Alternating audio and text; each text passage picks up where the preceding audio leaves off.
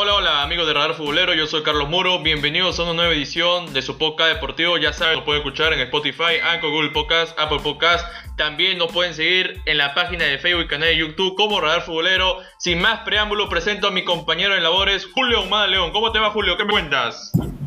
Hola Carlos, ¿cómo estás? Acá estamos para hablar un poquito del tema de fin de semana, ¿no? Que ha conmocionado a la mitad del pueblo peruano, por lo menos, eh, la mitad de la hinchada peruana, el día sábado con lo que ocurrió entre Sport Bancayo y Alianza Lima. La verdad, es un hecho histórico. Tras 82 años, el club vitoriano eh, descendió a la segunda división del fútbol peruano y tendremos Alianza Lima probablemente, y digo probablemente porque manejamos alguna información que también ha sido de público interés y que, bueno, hemos podido corroborar con colegas, probablemente juegue la Liga 1 del 2021, pero esto todavía está en un veremos y ya iremos desarrollando la información con Carlos a lo largo del programa. Quédense enganchados porque la verdad es que tenemos eh, información de primera mano, eh, recabada por mí, por Carlos y algunos colegas que también nos han dejado algunas impresiones de este momento de Alianza Lima, que lamentablemente el día sábado perdió 2 a 0 ante Sport Huancayo, que Carlos, eh, te voy a dejar también con, para entrar a debatir un poquito el tema, hizo su trabajo dentro del terreno de juego y lamentablemente Alianza nos siguió demostrando todo lo que fue la fase 2. Eh, por eso es, el único equipo que sumó 4 puntos y lamentablemente tenemos eh, ya consumado este hecho. Iremos conversando con Carlos y abriendo un poquito el debate, ¿no?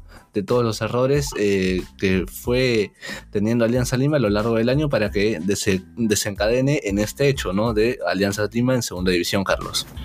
Así es, Julio, una noticia que ha causado un gran impacto en lo deportivo y va a ser comentado hasta el último de este año, ¿no? Eh, no me imagino, eh, ya, nos imaginamos todos cómo se sintió la fatiga blanqueazul. Sport Huancayo lo derrotó sólidamente dentro del campo por dos tantos a cero a una alianza que lo veníamos comentando en capítulos anteriores, que no levantaba cabeza, eh, que era un equipo sin alma, este barco no lo levantaba nadie, traigas al mejor técnico, los jugadores ya no estaban eh, con la mente puesta en, defender con mucha honra eh, esta gran camiseta como el escudo de Alianza Lima, ¿no?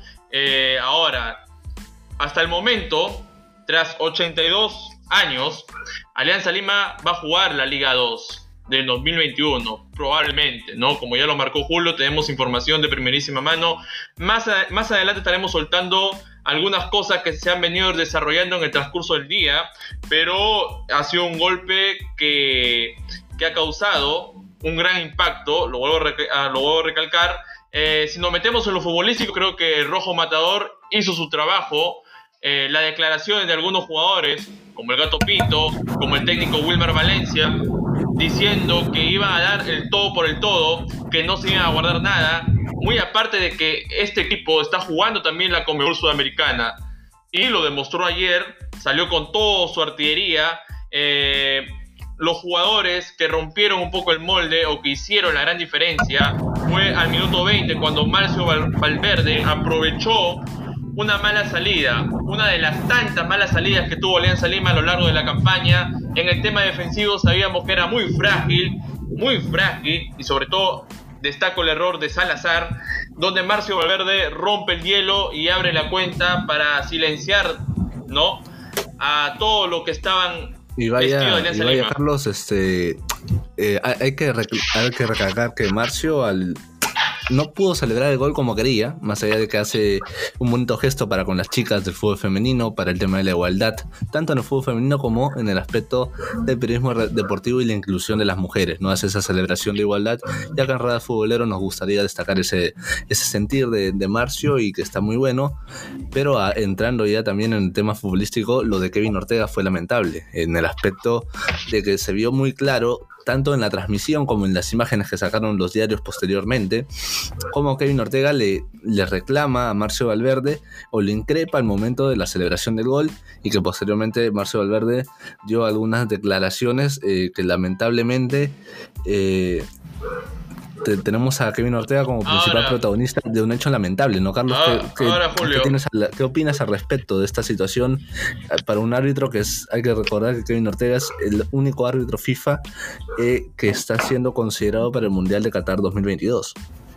No, lo de Kevin Ortega es lamentable si, si, si la declaración de Marcio Valverde post partido eh, son ciertas.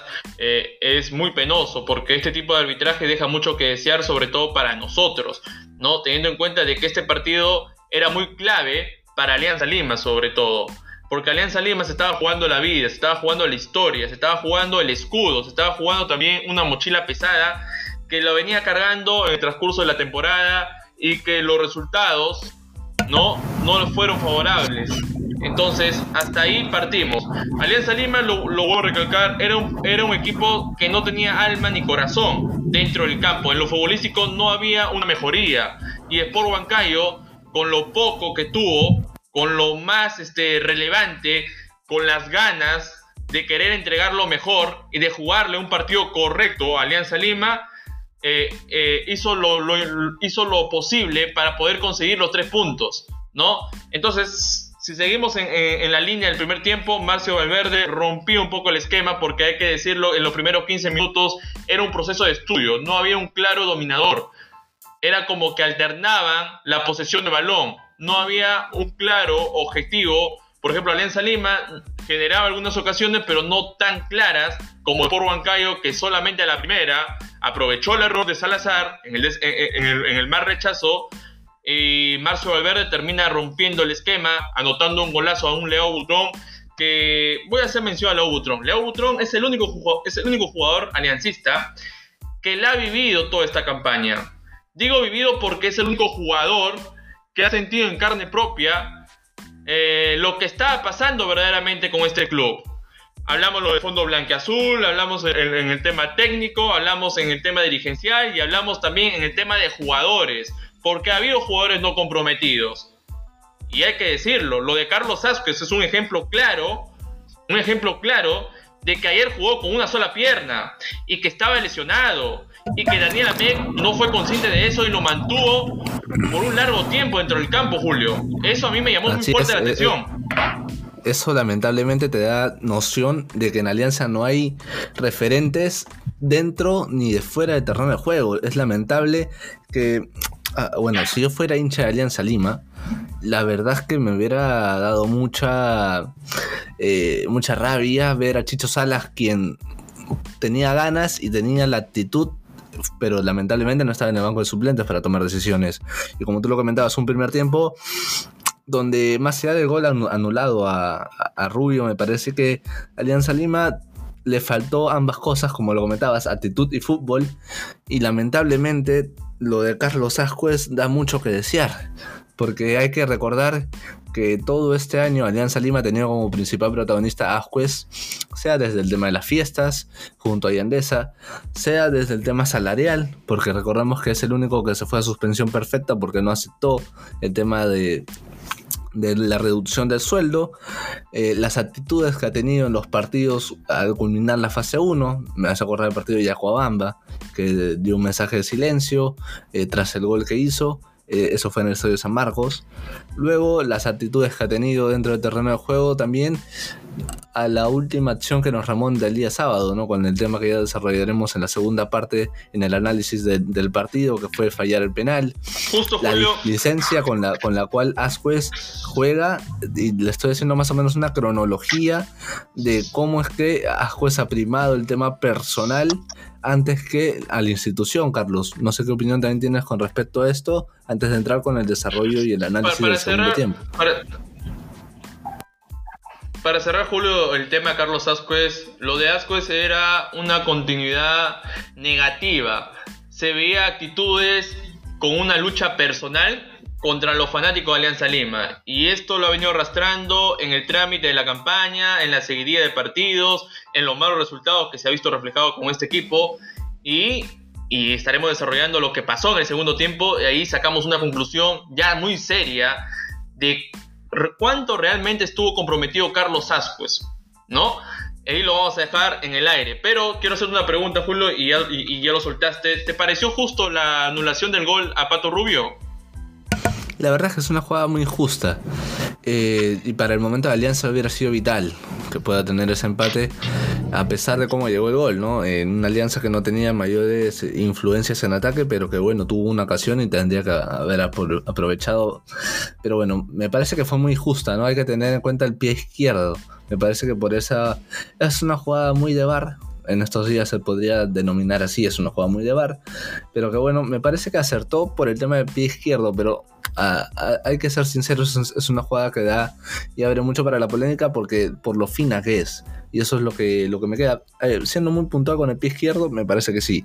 Pero la verdad es que es una jugada para el debate y en eso no, voy a entrar mucho en la discusión porque me parece que estuvo bien el juez de línea. Te soy sincero, Julio, yo en primera instancia tenía mis dudas, pero ya un poco analizando la repetición, eh, es muy fina la jugada. Ahora, si instalamos el VAR en el fútbol peruano, creo que lo mandaban a revisar a Kevin Ortega.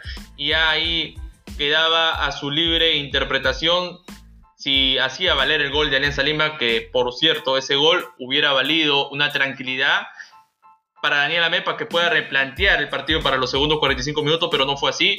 En cuanto al tema de actitud, es cierto que Alianza Lima venía mostrando una actitud, sobre todo en los primeros 15 minutos, y lo veníamos comentando en el partido que sostuvo con Carlos Amanucci, pero esto es fútbol y no se gana con actitud. Si no, si no tienes esa combinación actitud con buen juego, no te va a funcionar y Alianza Lima no tiene buen juego o no ha tenido buen juego en, esta Liga 1 de Perú 2020 y nunca ha sabido hallar ese juego, nunca ha tenido esa identidad que veníamos que, que, se le venía pidiendo. Entonces Alianza Lima eh, estuvo bloqueado, nunca halló la respuesta, nunca encontró la solución para poder remar este barco y sacarlo adelante.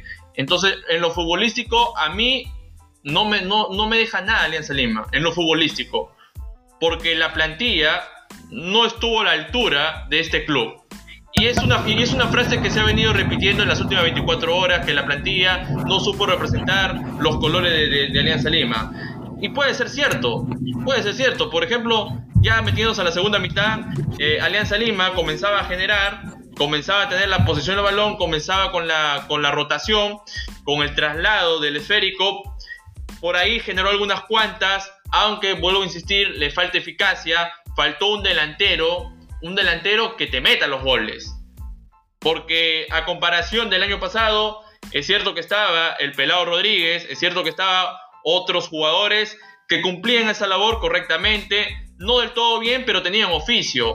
Y esta Alianza Lima no había un claro atacante que te enchufe los goles, o que te lleve por lo menos a descontar un partido tan complicado como Sport Huancayo. Sport Huancayo eh, en lo tan poco y, tuvo buenas, este, buenos momentos en el transcurso del partido. Dentro de esos buenos momentos, al minuto 59 vendría una carrera infernal de Giancarlo Carmona por la banda derecha, dejando guindando, dejando atrás a los defensores aliancistas. La defensa que lo veníamos recalcando, no era garantía de seguridad. Y es ahí donde Carlos Newman, a placer, en soledad, anota el segundo tanto de Rojo Matador, ya viendo a un Leo Butrón totalmente derrotado, ya viendo a una defensa totalmente cabizbaja. Es ahí donde Sport Huancayo aumentaba la cuenta y aumentaba la ventaja y prácticamente sentenciaba o lo mandaba ya al descenso Alianza Lima. Y ahora, yo me pregunto, ¿los jugadores de Alianza Lima habrán estado con el oído pendiente al partido de lo que sucedía en Aten, en el Estadio Monumental, entre ese UTC con Carlos Stein, que a decir verdad terminó en empate y el cuadro carlista logró salvar la categoría. Julio.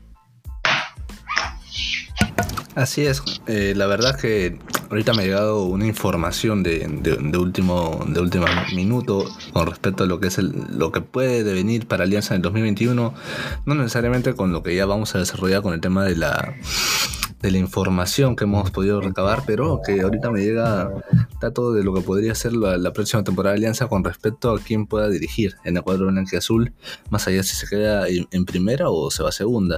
Pero entrando y cerrando la idea del segundo tiempo, la, verdad que Alianza Lima fue un equipo partido, el penal le, llegó del cielo y más por ganas que por fútbol.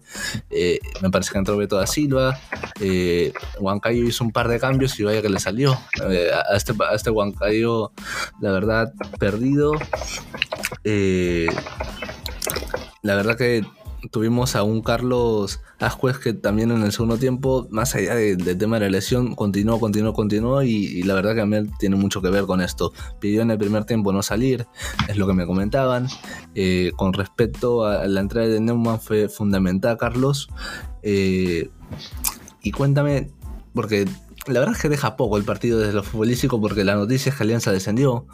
Pero para ir cerrando ya con ese tema futbolístico y hablar un poquito del devenir del cuadro íntimo, eh, ¿qué sensación te deja que un Carlos Ascuez eh, falle el penal? Más o menos coméntame. Eh, ¿Qué es lo que puedes analizar y, el, y ahí vamos entrando ya al contexto final que fue el tema del, del descenso de Alianza Lima.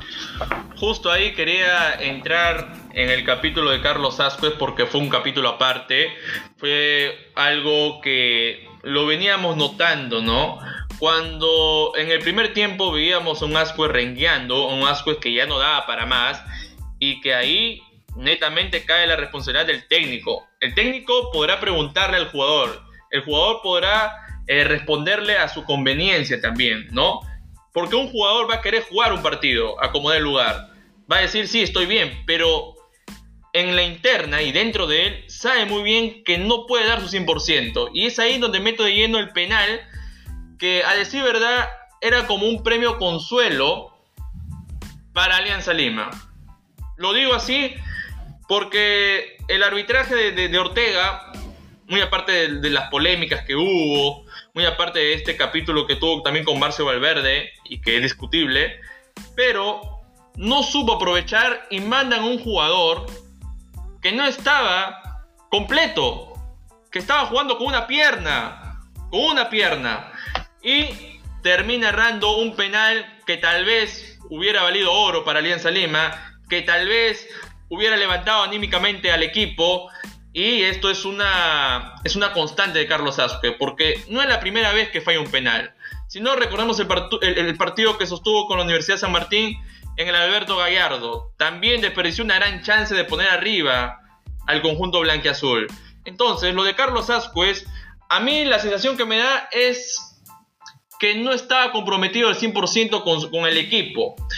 Que no estaba o no fue consciente a qué está jugando este equipo. Y lo veníamos eh, comentando con Julio eh, en el transcurso de, algunos episodios de que esta plantilla no está realmente capacitada o no, o no sabe qué está afrontando y en qué situación está el club.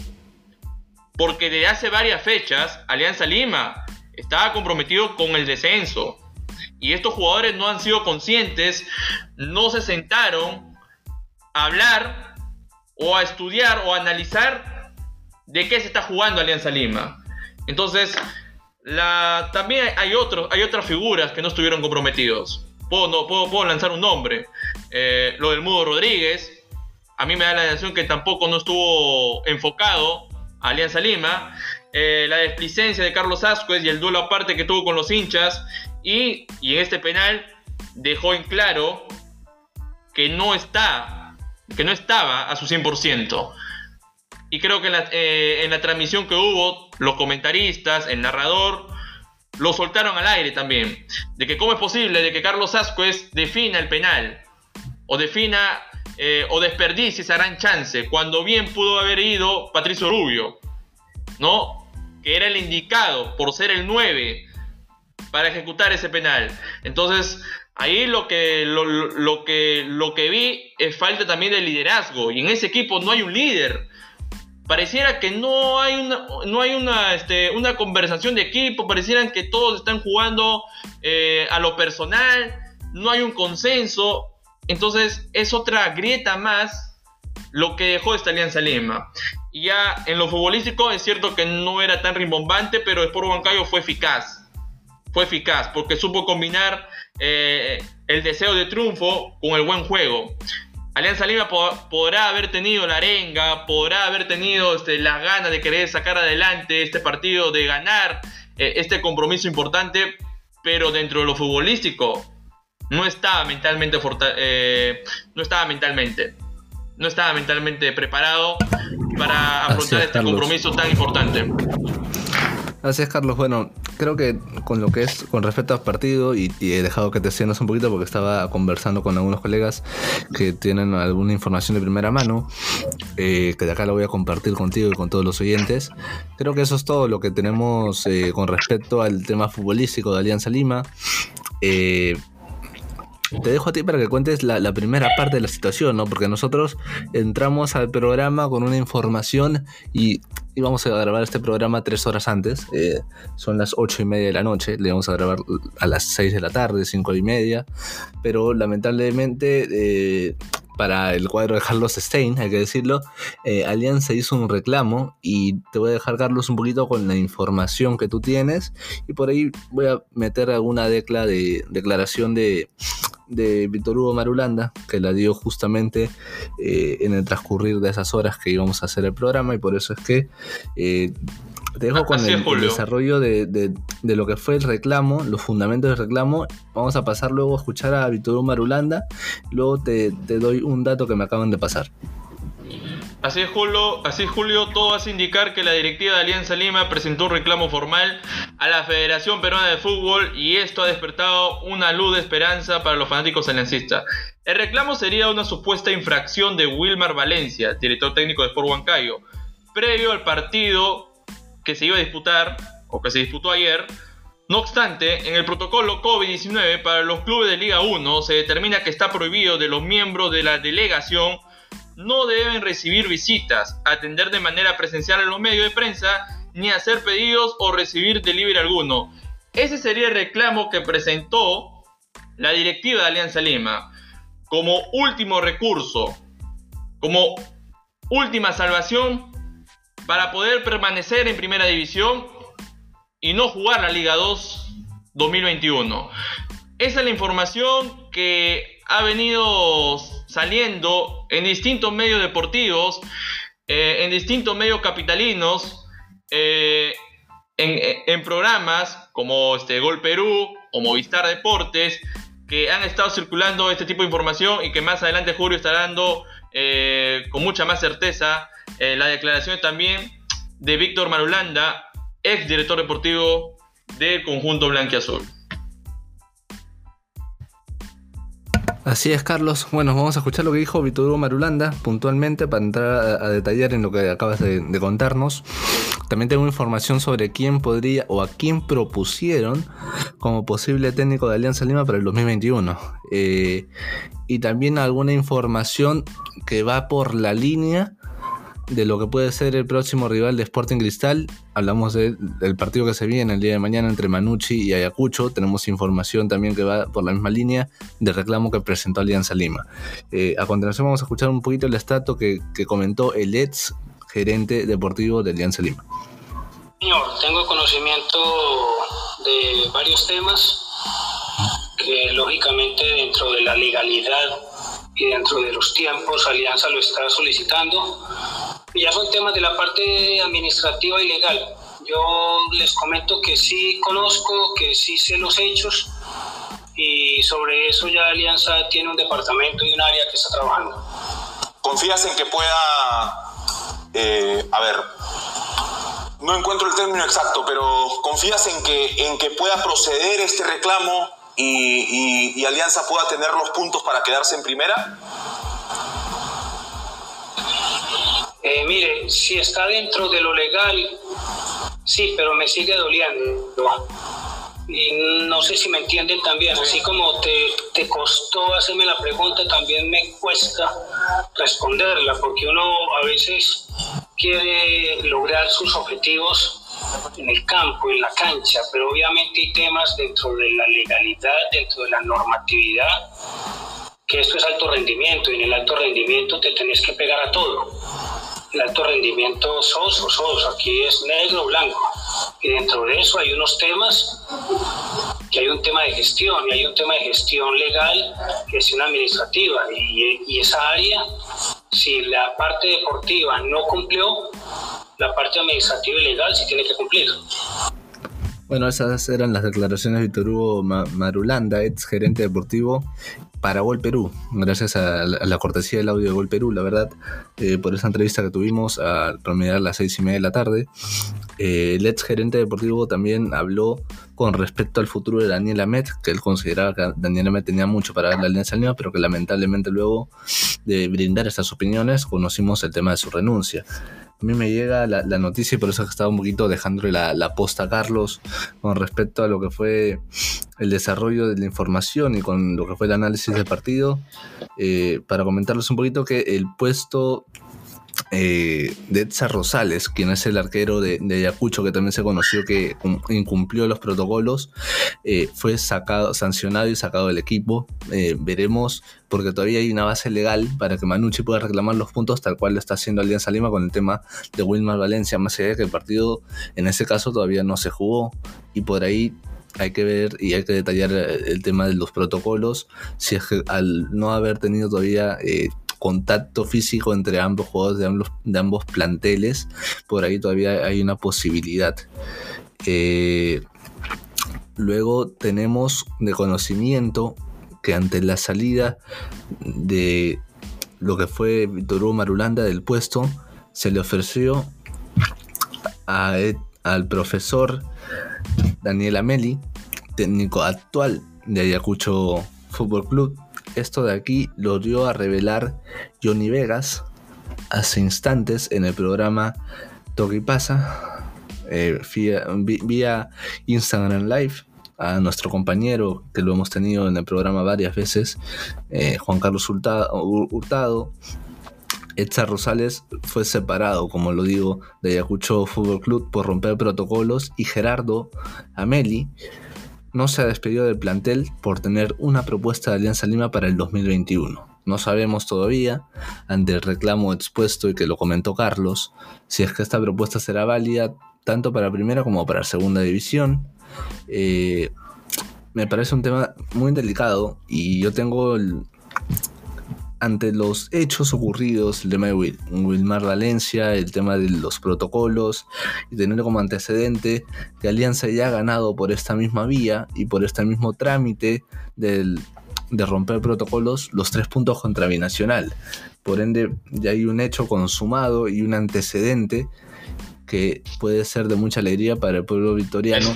Pero como, repito, y para cerrar la idea, Carlos, y ahí te dejo entrar, Alianza Lima ha perdido la categoría futbolísticamente hablando, pero todavía hay una esperanza desde el lado administrativo, que es lo que lamentablemente para el cuadro blanquiazul ha primado en los últimos 3 a 4 años, eh, pero hay algunas que sí son, la verdad, justificadas, hay otras que no pero me parece que en este caso eh, es un reclamo justificado y que ya estaremos debatiendo contigo, ¿no? El tema de Wilmar Valencia y ahora lo que te comenté, ¿no? A ver, Alianza Lima está en su derecho de presentar el reclamo formal siempre y cuando eh, estén, eh, esté bien fundado, ¿no?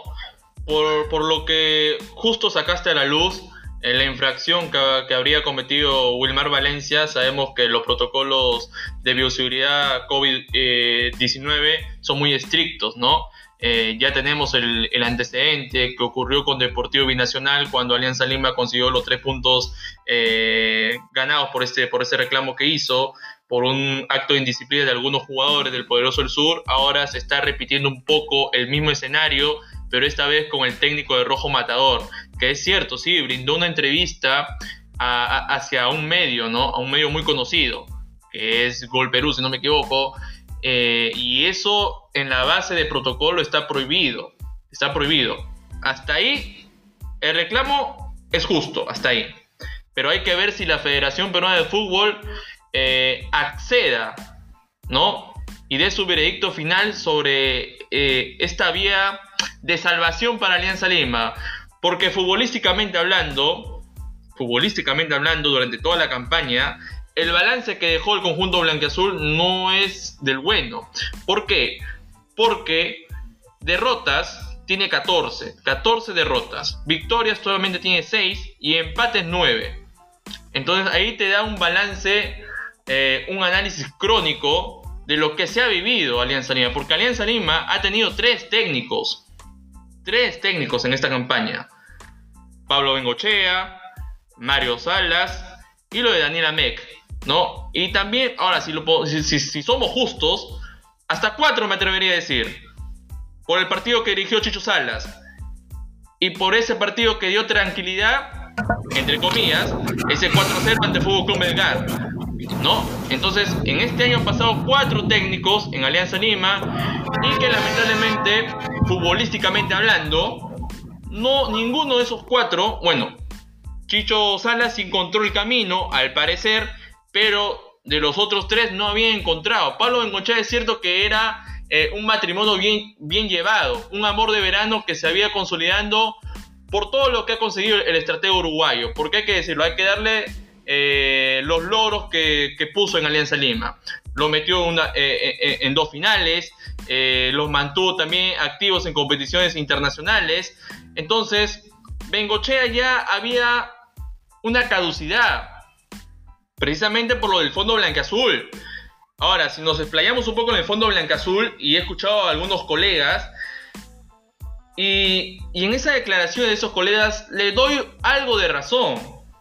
Porque este equipo, este equipo eh, fue cogido, fue cogido por personas que no pensaron en, lo futbolístico. Pensaron en traer fichajes eh, de alto costo, ¿no? Al principio de año todos creíamos que Alianza Lima podía, podría competir eh, el título, ¿no? Porque se trajo jugadores experimentados, porque trajo, porque trajo jugadores que en su momento dieron que hablar positivamente, ¿no? Pero si analizamos la actualidad, no estaban no está para vestir la camiseta de Alianza Lima. Es por eso que los episodios, lo de Yandesa, eh, lo de Carlos Asquez, lo de Alexis Layena Gómez, ¿no? Son episodios ya conocidos y que ese episodio se iba a hacer crónico a lo largo del tiempo y a lo largo de la campaña. Y por ahí escuché a otro colega que se había comunicado con alguien que estuvo a cargo posteriormente o anteriormente a Alianza Lima y le dijo lo siguiente, que esto, con la llegada del Fondo Blanquiazul, tenía mala pinta. Tenía mala pinta y es por eso que dio un paso al costado. No dijo el nombre, el colega, pero dio esa declaración. Y esa declaración se hizo realidad. Se hizo realidad. Entonces, al traer jugadores eh, de alto costo, al traer jugadores que solo por el nombre es atractivo, pero en lo futbolístico han dejado que desear, han dejado mucho que desear. Entonces, son situaciones que han venido embargando a Alianza Lima y que nadie ha podido levantar el barco. Nadie. Todos creíamos que la salida de Mario Salas iba a ser un plus para que este equipo eh, se reponga. Y no fue así.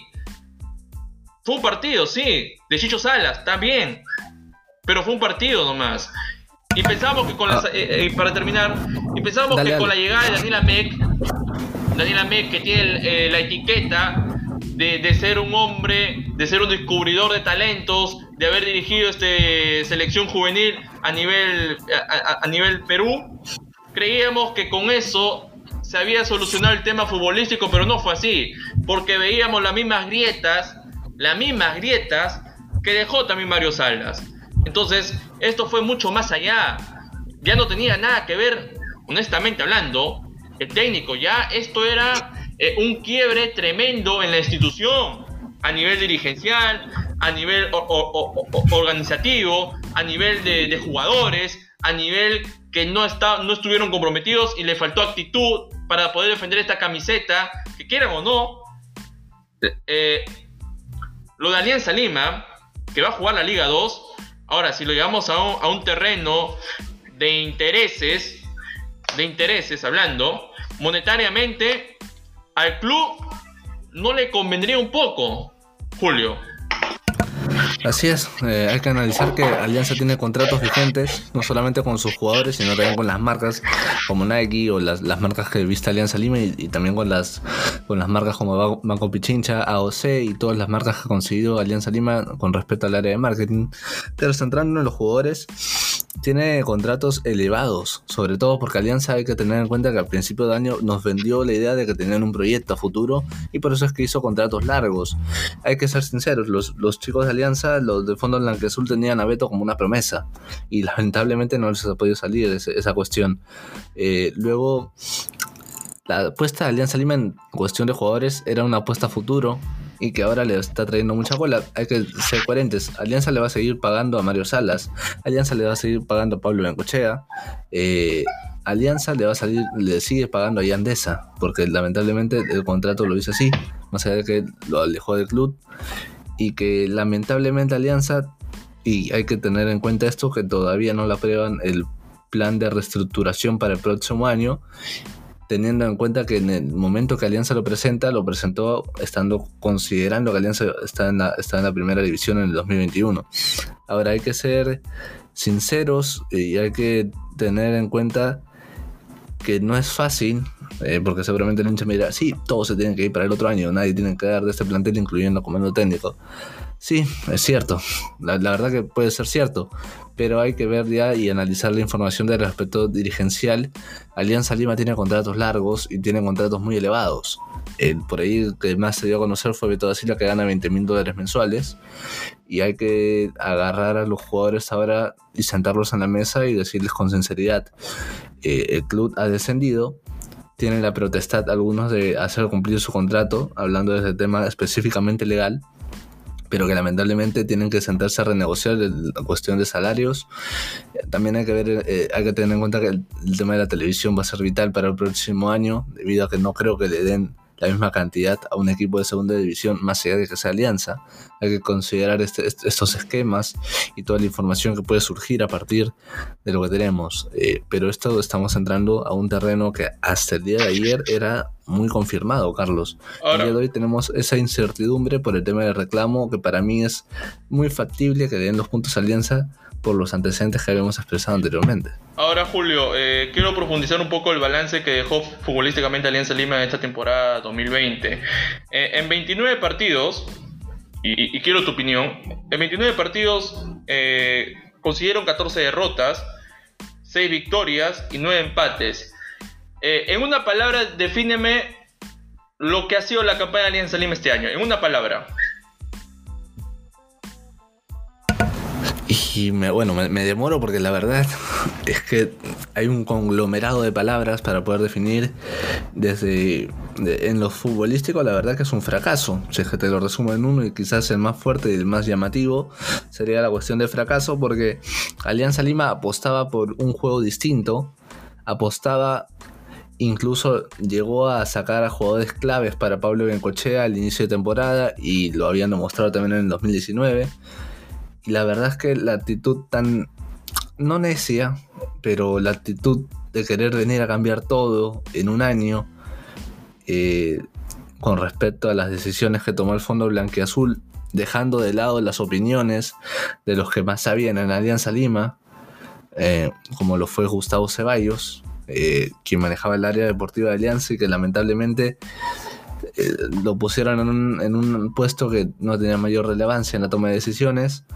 Pero entrando a lo que tú decías, para no salir mucho del tema, la verdad que ha sido lamentable y un fracaso el tema desde lo futbolístico de Alianza Lima, que más allá de lo que pueda pasar con la resolución que pueda emitir la federación con respecto al reclamo que han hecho en contra del rompimiento de los protocolos de Wilmar Valencia, Alianza Lima descendió desde lo futbolístico y eso lo entendieron todos menos los del Fondo Blanqueazul, quienes en momentos difíciles todo lo veían cambio, cambio, cambio, y la verdad eh, unos dirigentes que te venden la idea de un proyecto y cambien tanto a lo largo de un año, no sé qué tanta credibilidad van a tener para el próximo año.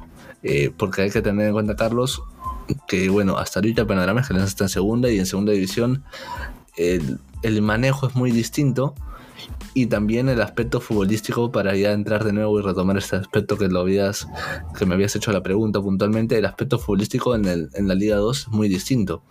Hay que tener esto en cuenta eh, más allá de lo que pueda pasar con el reclamo. Es muy distinto la, la Liga 2 más allá de, de que Alianza es un equipo que tiene nivel, categoría y presupuesto Y ya para cerrar el tema y dejarte de nuevo la, la posta, este año, desde lo futbolístico, Alianza ha sido el año que más ha tenido eh, presupuesto. Debe ser uno de los mayores presupuestos que ha tenido Alianza en su historia, más allá del proceso concursal que atraviesa el club, pero que lamentablemente lo tiraron por la borda. Si nos ponemos más duros y serios, eh, pongámonos en el escenario de que, a ver, Alianza Lima se salvaba, ¿no? Pero quedaba en deuda. A mí particularmente quedaba en deuda si se salvaba. ¿No? Ya sea por otro resultado o ya sea por, ellos mismos.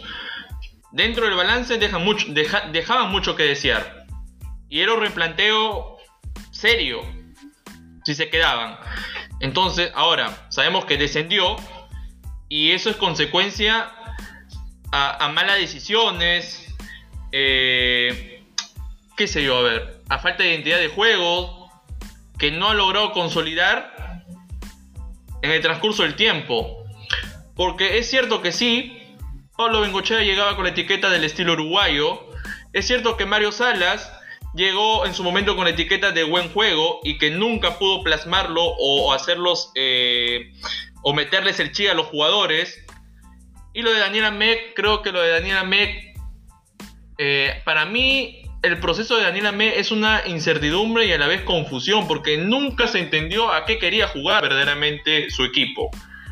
Y, tiene muchas palabras para, poder eh, ponerle uno a, esta campaña de las más eh, desastrosas a nivel de historia del club. ¿No? Lo, lo ponemos así, porque si se hubiera salvado futbolísticamente hablando, quedaba en deuda y tuvo, que, y tuvo que haber hecho un replanteo muy serio, muy profundo, muy profundo. Ahora, la Liga 2 es totalmente distinto. Ahora sí entro eh, a, pleno lo que dijo Julio. Es totalmente distinto. Totalmente. No es, no es lo mismo que la Liga 1 de Perú. Es sumamente diferente. Y creo que eso Alianza Lima va a tener que hacer algunas cosas para no haberse afectado monetariamente, como lo, como lo había comentado Julio. Ahora, Carlos, ¿tú cómo lo definirías, así como yo definí el tema futbolístico? Y sacando lo futbolístico, ¿eh? solamente desde las noticias que hemos podido tener, la, información que hemos manejado a lo largo del año, ¿cómo definirías eh, al fondo blanqueazul, eh, teniendo en cuenta el tema de las contrataciones, el tema comunicacional y el tema de la toma de decisiones a lo largo del año con el tema de los técnicos, eh, que era no ha, influido en el aspecto futbolístico, el tema de la salida de algunos profesionales de primer nivel que tenía Alianza Lima y que lo llevaron a, disputar el título en los últimos tres años. Eh, ¿Cómo lo definirías también un poquito? ¿Qué balance haces de lo que fue la toma de decisiones del Fondo Blanquiazul que entraron como una salvación y que hasta por ahí se puede hablar que hasta se equivocaron en el nombre, ¿no? Porque Fondo Blanquiazul terminaron mandando al fondo a partir de las decisiones al Club Alianza Lima. Para mí el fondo, el fondo blanquiazul lo defino con esta palabra, fraude. Fue un fraude. Fue un total fracaso. Ya te lancé dos, Julio, dos palabras, pero me quedo con fraude. Fraude porque no cumplieron o trataron de cumplir algo que quisieron cambiar radicalmente en Alianza Lima. Y al hacer ese cambio brusco, no midieron de lo que pueda pasar a futuro. Y ese nombre, como tú bien lo, lo catalogaste, Fondo Blanqueazul, no terminó siendo poético. Porque lo de ayer, lo de ayer fue la última gota del vaso que se derramó y que desbarató todo esto es todo esto del fondo del fondo blanqueazul. Todo lo que quisieron eh, poner en trabajo, pero no le salieron las cosas correctas. Entonces terminó siendo un totalmente un total eh, fraude. Vuelvo a repetir esta palabra, fraude, porque así fue como, como se sintió, se sintió. Entonces, eh, esto y, te acuerdas, Julio, que en el capítulo anterior decía que al final del día, pase lo que pase, van a buscar un culpable. Y lo están buscando. Así es. Y lo están buscando. Están Y ahora el y- tema de la, de la comunicación fue lo que más me sorprendió, ¿no? Porque desde ayer nadie declara. Eh. Alianza lanzó un comunicado, pero el comunicado expresa poco, o sea, eh, lo, lo podían haber escrito antes del partido y normal, lo, lo lanzaban, lo programaban y punto, teniendo en cuenta los resultados y, y todo lo que pasó. Los jugadores tampoco no han podido transmitir o salir a declarar. Bueno, es, es más coherente, es más eh, aceptable. Han tenido hoy en la tarde recién se pronunció el Butrón, se pronunció Rinaldo Cruzado, incluso figuras de Alianza Lima. eh, declararon el día sábado eh, para RPP, Waldir, Jayo, el propio Gustavo Roverano, eh, y en ellos sentía hasta más sentimiento de, de disconformidad, de sentir el momento de Alianza Lima, eh, mucho más que los jugadores que hoy tienen el lujo de estar dentro del, ter- del terreno de juego defendiendo esos colores. Eh, sentí más eh, un, sentido de identidad, de pertenencia, más por aquellas leyendas que pasaron por el club que por los propios jugadores que hoy en día visten la camiseta de, Alianza Lima. Y la verdad es algo que a lo largo del año el Fondo Blanqueazul, eh, la señorita Katia Borges, han tenido malos manejos alejando a personas que habían sido vitales para la obtención de Alianza Lima del, del título de 2017 y disputar las finales del título 2018-2019 que al final eh, hay que ser consecuentes. Las personas que estuvieron antes en el club, desde el, desde el propio eh, ex administrador del club, eh, me parece que es Rato, llevaron a que Alianza este año tenga un presupuesto de lujo, un presupuesto alucinante, un presupuesto que no solamente vendió en los medios por la calidad de jugadores que había contratado Alianza, sino que porque de verdad tenía jugadores que habían tenido, ahora no el mejor presente futbolístico de la última temporada, pero que sí nos habían dado grandes alegrías desde lo futbolístico cada uno en su momento, ¿no? Por otra parte, Pero Julio. es una suma, es una suma de errores, Carlos. Por otra parte, Julio, a mí me sorprende las estadísticas de Beto da Silva. Un jugador que aparentemente lo tenía todo y que las lesiones lo marginan un poco, ¿no? Es, es, un, es un caso muy, muy curioso lo de Beto da Silva, ¿no? Es ahí donde también te das cuenta de que este fondo blan- blanquiazul no tenía la capacidad o de estudiar los fichajes que traían. Así es, sobre todo por el, por el presente actual. Mira, Beto ha jugado tantos partidos que debe ser uno de los jugadores mejor valorados, como yo había comentado, y no ha hecho ni un gol la presente temporada. Eh, por ahí, hasta Rinaldo ha tenido buenas, buenos pasajes de buen fútbol por momentos. A, Arrué debe ser de los más rescatables, a pesar de la actitud que tuvo en su momento, pero futbolísticamente hablando, poco, poco de Alianza Lima. Y bueno, Carlos, vamos a ir cerrando ya el tema del programa. así es, Por Julio, ahora tenemos algo algo, algo, cortito. algo incierto. Algo Dale, cortito dale. para cerrar eh, el tema de Alianza Lima. Eh, lo que hicieron el Fondo Blanqueazul ayer, esa pantomima de, de estar alentando al equipo. Para mí, yo no lo sentí sincero, honestamente, Julio. Yo no lo sentí sincero. Lo sentí como algo falso. Y se vio reflejado al final del partido. Por el incidente que tuvo con Yosemir Bayón. Sí, me parece que lo, lo que pasó al final de- del encuentro refleja lo que fue Alianza Lima a lo largo del año. Discusiones, eh, mala toma de decisiones y lamentablemente hoy Alianza Lima está en segunda división, lo digo legalmente, porque hasta que se- sepamos un poquito más de lo que puede ser y resolver la federación, esperemos que lo haga lo antes posible porque hay que decir, eh, hay que decirlo, Carlos Stein se ganó la buena fe de, de poder disputar el torneo el próximo año. Pero lamentablemente también el equipo de Sport Huancayo cometió algunas irregularidades eh, muy evidentes. Y que por ahí, con todo lo que fue el tema de Alianza, no pudimos analizarlo en su momento ni, ni ponerlo en el foco que hoy en día está teniendo. Pero que bueno, esperemos la, la- la resolución eh, de este hecho. Eh, no sé, Carlos, ¿tú tienes alguna opinión final con respecto o jugártela a lo que puede ser la, la decisión que pueda emitir la federación? ¿Te la jugarías?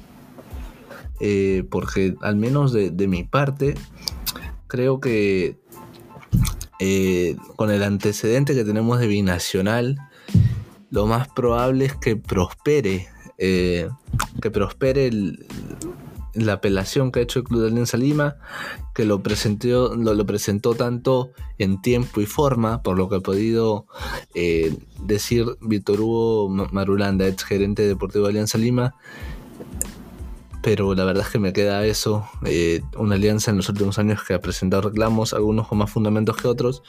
Este acá es uno de los que legalmente tiene eh, todas las de ganar. Eh, más allá de que lo, que podamos sentir, desde el aspecto futbolístico, desde todo, me parece que Alianza dentro del terreno del juego dejó mucho que desear y eso se ha reflejado lamentablemente en, los resultados, ¿no, Carlos? Sí, es, sí justo algo lamentable. Entrando... quiero tener tu opinión para ir cerrando y entrar un par de datos. Sí, justo te escuché hablando del tema y creo que eh, honestamente, honestamente Alianza Lima eh, está en su derecho de, de hacer reclamo, ¿no? Eh, luego voy a recalcar, si el reclamo es bien fundado, la Federación Peruana de Fútbol va a tener la última palabra. Y te lo había comentado eh, interiormente, Julio, interna, que se va a jugar muchas cosas, ¿no? Muchas cosas y, eso, y esto va a tener de largo. Es un tema que va a estar acaparando portadas en el transcurso de la semana entrante y sobre todo hasta final de año, ¿no? Porque el golpe, ¿no? Eh, ver a un grande descender y teniendo en cuenta de, que la Federación Peruana de Fútbol, la Liga 1, va a perder en el tema dineral eh, un precio muy, muy alto, ¿no? pongámoslo en esas palabras. Pero vamos a ver si se, se habló de un, de un torneo express, ¿no? Para poder seguir alianza de forma rápida. Es un rumor que ha venido circulando también en, estas últimas horas. O sea, son varios rumores que han, que han venido eh, circulando por distintos medios, por distintas plataformas y que no sabemos si son ciertas. Hasta el momento se sabe de que sí, eh, Alianza Lima presentó un reclamo formal y que tiene al parecer toda la de ganar por, la, por las bases, por los protocolos eh, estrictos que se, ha, que se ha determinado para la reanudación de esta Liga 1 de Perú. Y ya tenemos un precedente, y, y quiero hacer hincapié de esto, hay un precedente que le favoreció a Alianza Lima y hablamos con eh, precisamente del partido con Deportivo Binacional que al final se jugó y se ganó este, por, por, por ese reclamo que presentó en su momento el conjunto blanqueazul.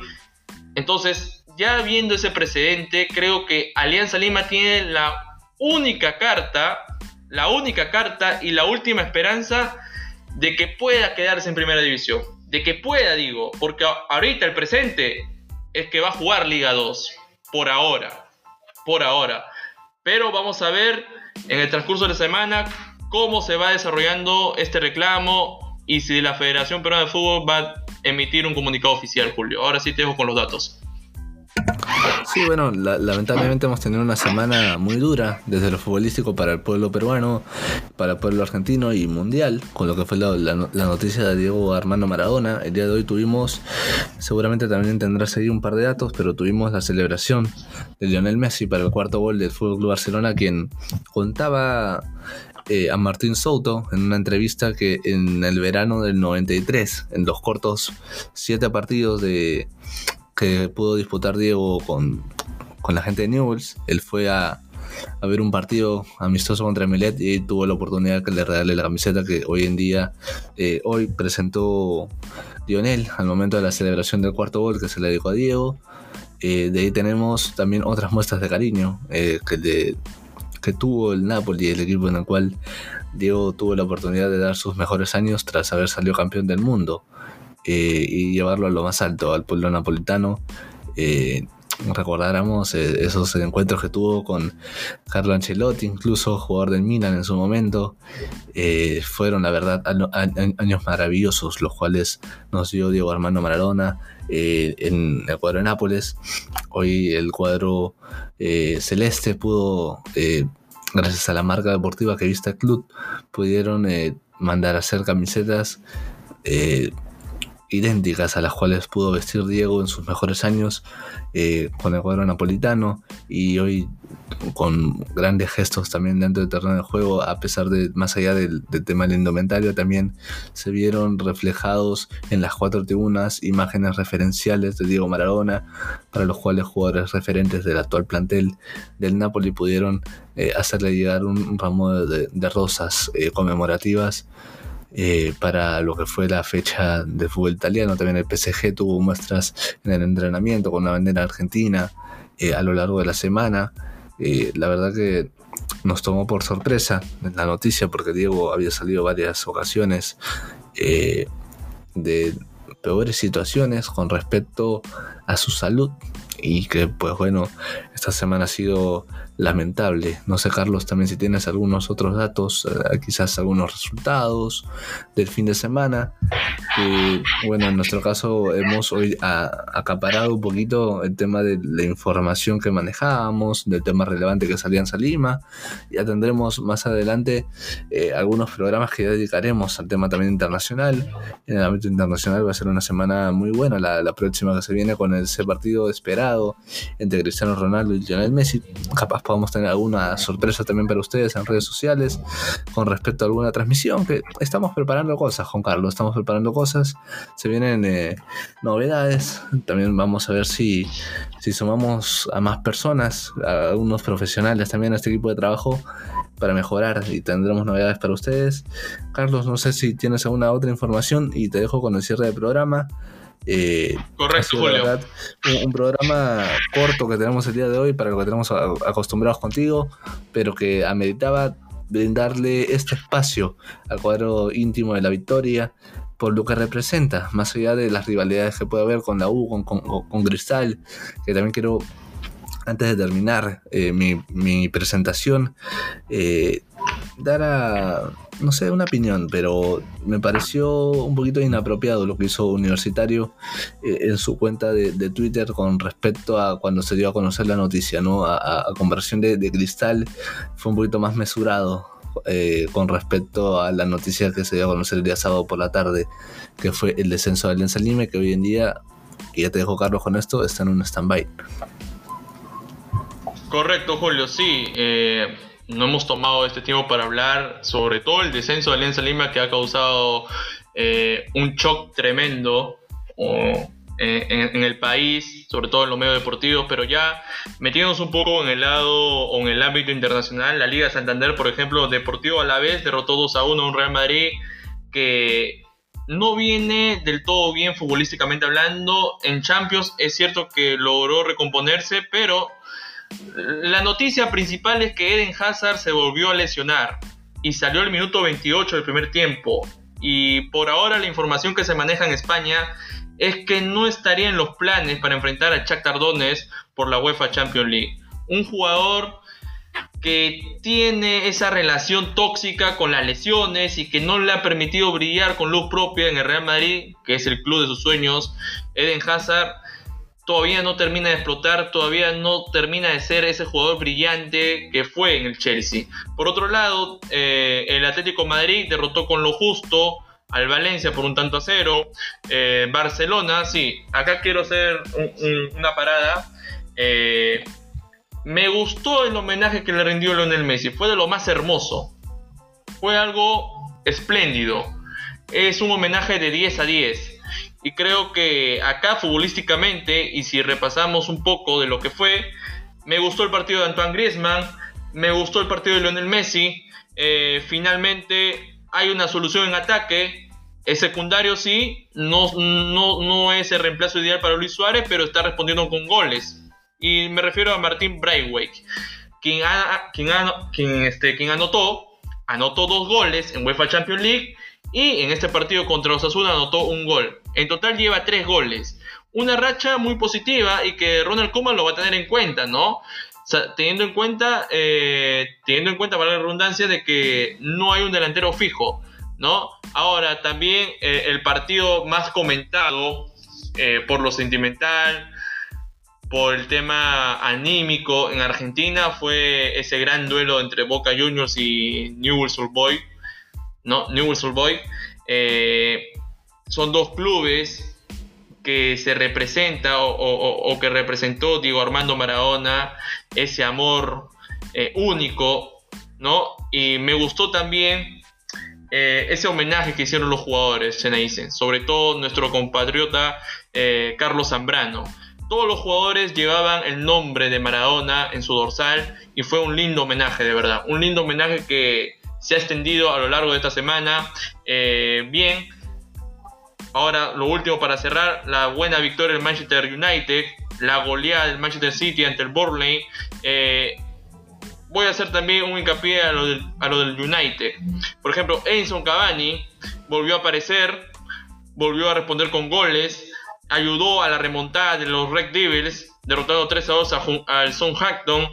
Eh, un Edison Cavani que poco a poco va encontrando el nivel y va encontrando un espacio eh, en este 11 inicial del United. Vamos a ver si eh, tiene esa regularidad a futuro, sobre todo en Champions, que es donde más frecuenta este jugador. Bien, por hoy ha sido todo. Espero que haya sido de su agrado esta compañía. Ya saben, nos pueden escuchar en Spotify, Anchor, Google Podcast, Apple Podcast. Nos pueden seguir también por la página de Facebook y canal YouTube como Radar Futbolero. Y ya lo había anunciado Julio. Eh, a partir del, próximo año vamos a tener novedades interesantes, incorporaciones que van a sumar a este proyecto. Eh, pero vamos a dejarlo al tiempo. El tiempo es la mejor respuesta para todo. Estaremos dando algunas cositas positivas a este programa Radar Futbolero eh, que ha sido algo nuevo para todos. Algo nuevo tanto para mí como para Julio. Pero el próximo año se viene bonitas novedades. Se viene bonitas sorpresas y sobre todo se vienen cosas que ustedes se van a sentir a placer y espero que haya sido nuevamente recalco de su agrado. Gracias por jugar distinto con nosotros. Nos vemos en el próximo episodio. Chao.